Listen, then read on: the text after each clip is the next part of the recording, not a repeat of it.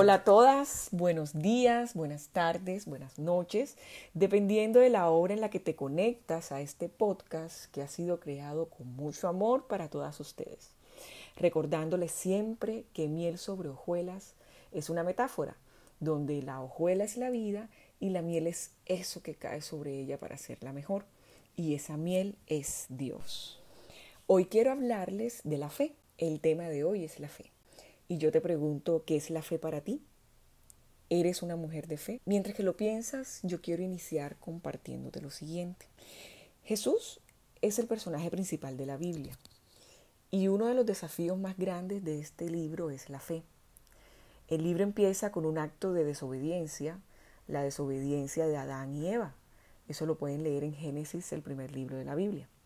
Entonces, basándome en esto, puedo decir que la fe es un acto de obediencia. Retomo la pregunta. ¿Qué es la fe para ti? Hay personas que manejan o tienen una fe incorrecta. Esta fe incorrecta es algo a lo que comúnmente le llamamos la actitud positiva. ¿Y por qué les digo que es incorrecta? Porque esa confianza está apoyada en el alma y allí nos ganan las emociones, por lo tanto es una fe vacía. Recuerden que en el alma se encuentran las emociones, la voluntad y la mente. Y las emociones son las que marcan nuestro estado de ánimo, si estamos alegres, si estamos positivas, si estamos mal geniadas, si estamos negativas. Entonces esa fe se vuelve vacía porque depende de tu estado de ánimo. En cambio, la fe real está basada en el espíritu, en la confianza puesta en Dios. Por eso es la importancia de activar nuestro espíritu. Si no lo hacemos, nos come los pensamientos y las emociones. Y esto sí que es fácil que nos suceda si no estamos activadas en el espíritu. Es por eso que debemos interiorizar que nuestra confianza debe estar en Dios. También existen dos caminos, el camino de la fe y el camino de la lógica. ¿En cuál estás tú? Sí, yo sé que esto es para confrontar tus pensamientos y tus creencias precisamente.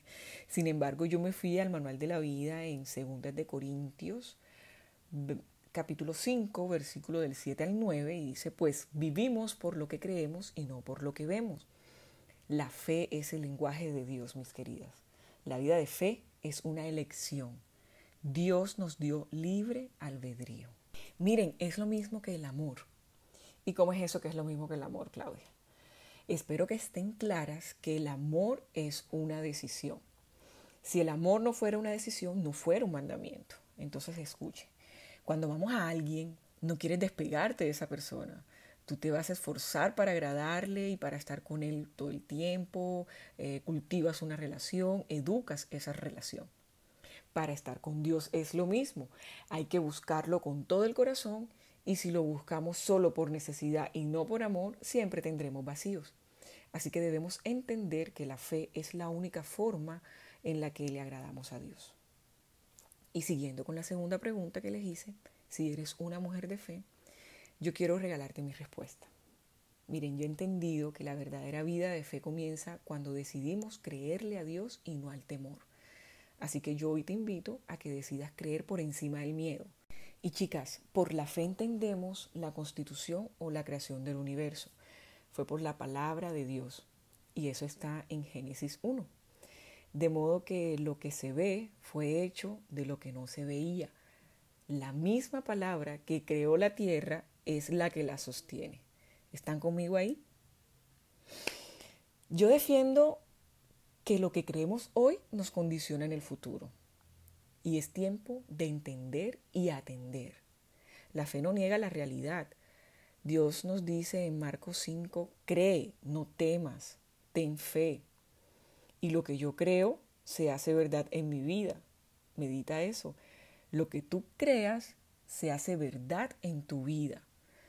Para mí meditar es visualizar las promesas de Dios cumplidas en mi vida. Y para terminar, quiero despedirme con el Salmo 23. Quizás algunas los conocen, eh, pero yo quiero leerlo porque es muy apropiado para el tema que estamos viendo en este momento. Salmo 23 y dice así. El Señor es mi pastor, nada me falta. En verdes pastos me hace descansar Junto a tranquilas aguas me conduce, me infunde nuevas fuerzas, me guía por sendas de justicia por amor a su nombre. Aun si voy por valles tenebrosos, no temo peligro alguno porque tú estás a mi lado. Tu vara de pastor me reconforta. Dispones ante mí un banquete en presencia de mis enemigos. Has ungido con perfume mi cabeza. Has llenado mi copa a rebosar. La bondad y el amor me seguirán todos los días de mi vida y en casa del Señor habitaré para siempre. Qué lindo, ¿no? No temas, ten fe. Quizás estás pasando por algo que no te deja estar tranquila.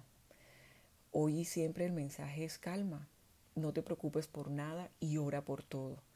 Lo que pasa es que a veces somos cabezotas y nos preocupamos por todo y oramos por nada. Pero bueno, es hora de cambiar ese chip, de orar por todo y de preocuparnos por nada. Entonces, no temas, ten fe. Ahora sí me despido. Como siempre es una emoción poder compartir con ustedes este espacio de mujeres reales, mujeres que quieren tener un crecimiento personal y espiritual. Nos vemos hasta la próxima vez.